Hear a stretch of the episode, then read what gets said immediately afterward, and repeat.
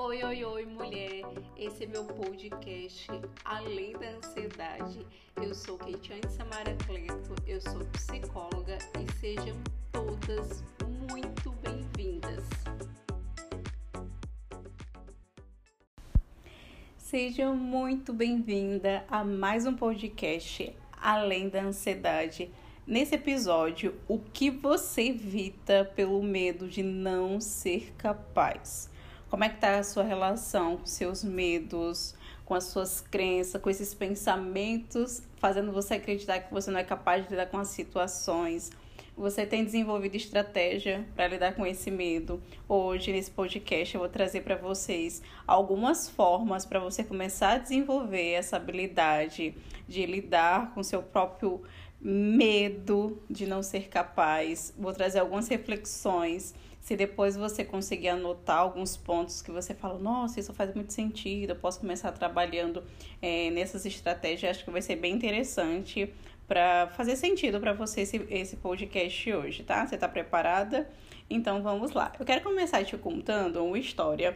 Eu acredito que você deve conhecer da Alice no País das Maravilhas. Ela estava andando, você lembra da, da, daquela parte que ela estava andando pelo um caminho e aí de repente ela encontra um gatinho no caminho. Você lembra dessa parte? E aí é, o gatinho é, é, responde para ela: "Para onde você está indo?" Para Alice. E aí a Alice vai e fala assim: "Eu não sei para onde eu estou indo." E aí o gatinho devolve para Alice: "Se você não sabe para onde você está indo, então qual, qualquer caminho vai te servir." Muitas das vezes, assim como Alice no País das Maravilhas, talvez você também nunca tenha aprendido a lidar com suas emoções, com a sua ansiedade, com o seu medo de não ser capaz. Não se sinta culpado por isso, tá? Você está aqui e hoje é, vamos construir esse olhar para você. O nosso medo é para nossa sobrevivência. Acredito que você já ouviu isso em vários lugares. É, se você não ouviu, você está ouvindo agora a primeira vez. O seu medo é, é, é para o nosso sistema de sobrevivência, para a gente estar tá vivo, para a gente é, se preparar para a luta, para fuga, para exposição. E talvez você usou esse, esse medo apenas para sobreviver. É, eu me lembro quando eu tinha mais ou menos 16 anos, quando eu saí da minha casa, é, eu sentia muito medo. E assim, não era pouco. Nós passamos por processos em nossas vidas que nós não sentimos, sabe? Aquele medo, aquela apreensão, aquela angústia. Mas o que você tem evitado pelo medo de não ser capaz? Eu quero que você reflita: será que muitas das vezes você está tendo prejuízos na sua vida por muitas das vezes você ter esse medo, acreditando que você não é capaz? Um, um ponto bem importante que eu quero abrir aqui para você analisar junto comigo. Talvez, e observa, tá? Talvez esse medo de você não ser capaz apenas seja uma sensação. Muitas das vezes você não tem nem evidências que de fato você é incapaz de lidar. O que significa isso? Significa que muitas das vezes você nem se expõe a situação, porque você tem essa sensação que você não é capaz, então você nem tenta fazer aquilo. Muitas das vezes você, desde a sua infância, você foi tão julgado, tão criticado, não foi compreendido e você, as pessoas sempre colocaram que você muitas das vezes não era capaz de fazer certas situações e você cresceu muitas das vezes com essa crença de capacidade.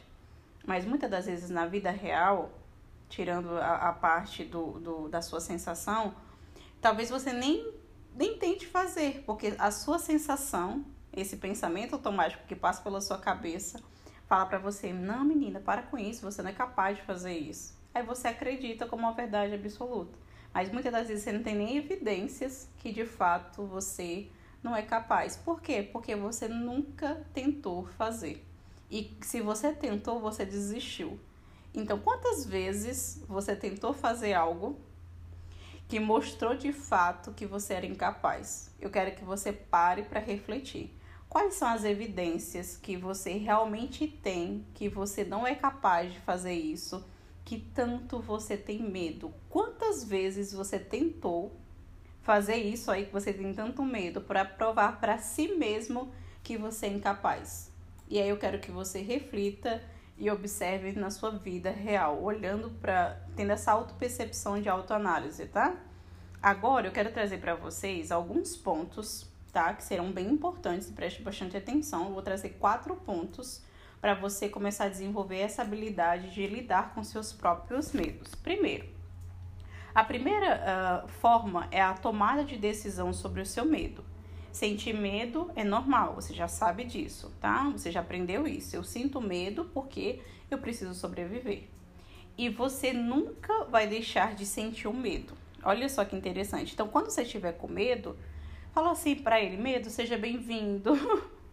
eu sei que eu tô sentindo você, eu não vou deixar de sentir você. Muitas vezes você achar que é, esse medo que você tá sentindo, você vai deixar de sentir ele, é uma utopia, tá? É, muitas das vezes, é, esse sentimento faz parte do nosso sistema e existe, lembra para quê? Para nossa sobrevivência. Então, sendo assim, o medo sempre vai estar presente em diferentes situações da sua vida. Seja muitas das vezes uma apresentação no, no ambiente de trabalho, muitas vezes seja um relacionamento que se iniciou, muitas das vezes seja numa mudança de, de, de cidade, o medo vai estar ali presente. Ele faz parte porque é algo desconhecido. Compreende? Então, assim, primeiro, a tomada de decisão sobre o medo. Eu sei que o medo vai estar presente, seja muito bem-vindo o medo, mas a partir de agora sou eu que decido, mesmo sentindo medo, porque você não vai deixar de sentir esse medo dentro de você, nas suas emoções, nos seus pensamentos. E mesmo se sentindo medo, fazer essa autoanálise para tentar entender o que, que esse medo está tentando te mostrar e mesmo assim agir apesar do medo. Qual, o que, que eu tenho controle dessa situação? O que, que eu posso fazer? Ok? A gente vai para o segundo mapeamento, tá? Segundo, mapeamento do medo. O que significa? Você vai buscar não apenas ficar na interpretação, no sentimento, mas você vai buscar evidências. O que são evidências? Evidências é aquilo que é concreto, aquilo que você pode ver.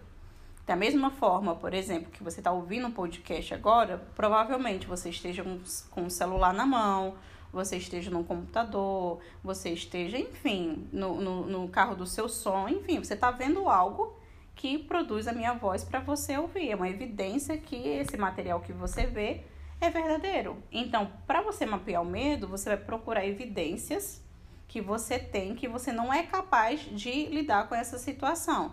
É apenas uma sensação? Você já tentou e realmente você fracassou? Quais são as evidências que você tem?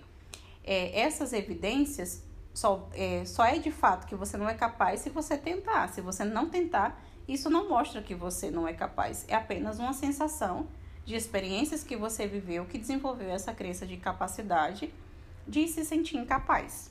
E aí entra o que você poderia fazer, ou muitas das vezes, o que, que aconteceria de tão ruim se você tentasse. Será que você vai morrer se você tentar fazer isso? O que será de ruim que possa acontecer? E aí entra, quando você está mapeando esse medo, quais são os principais pensamentos que fazem você acreditar a respeito desse medo, dessa situação de exposição, tá?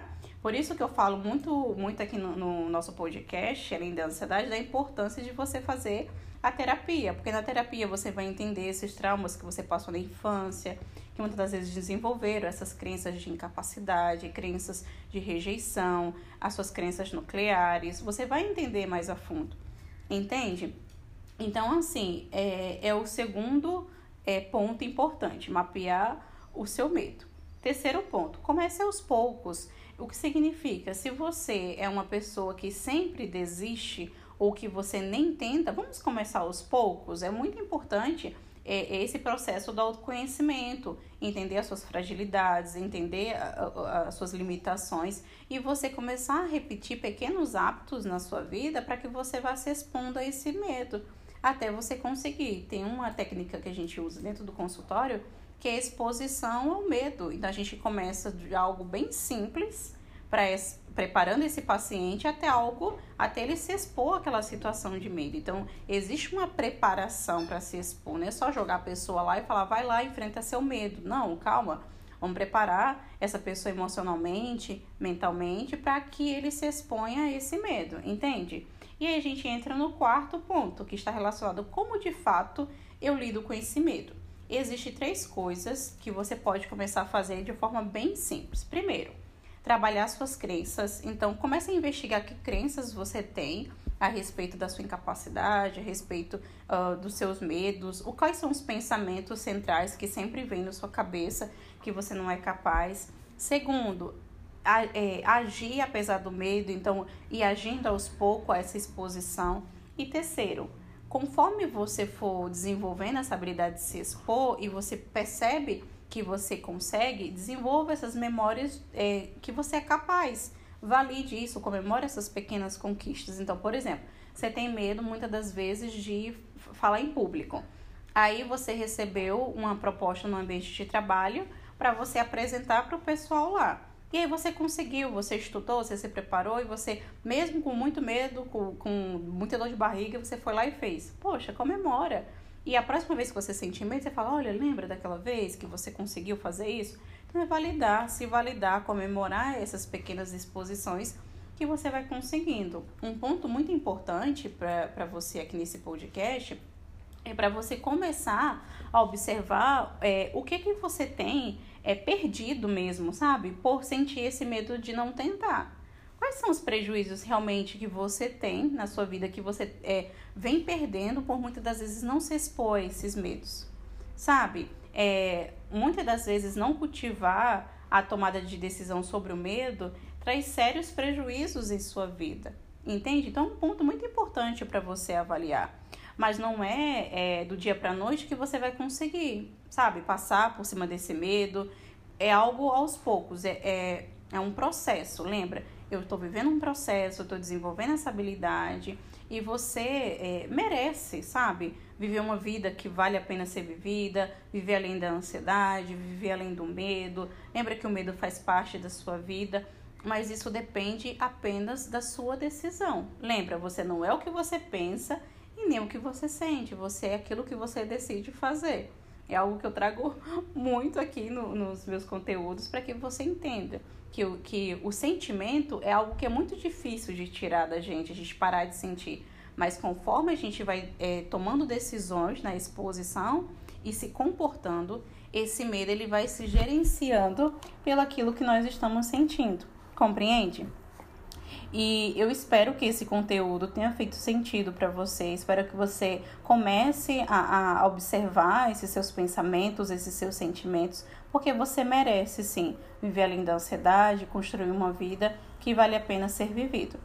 Um ponto bem importante que eu quero trazer aqui para você é existe um guia além da ansiedade, que traz todas as ferramentas do seu cérebro para você começar a desenvolver ferramentas funcionais para começar a gerenciar melhor essa sua relação com medo.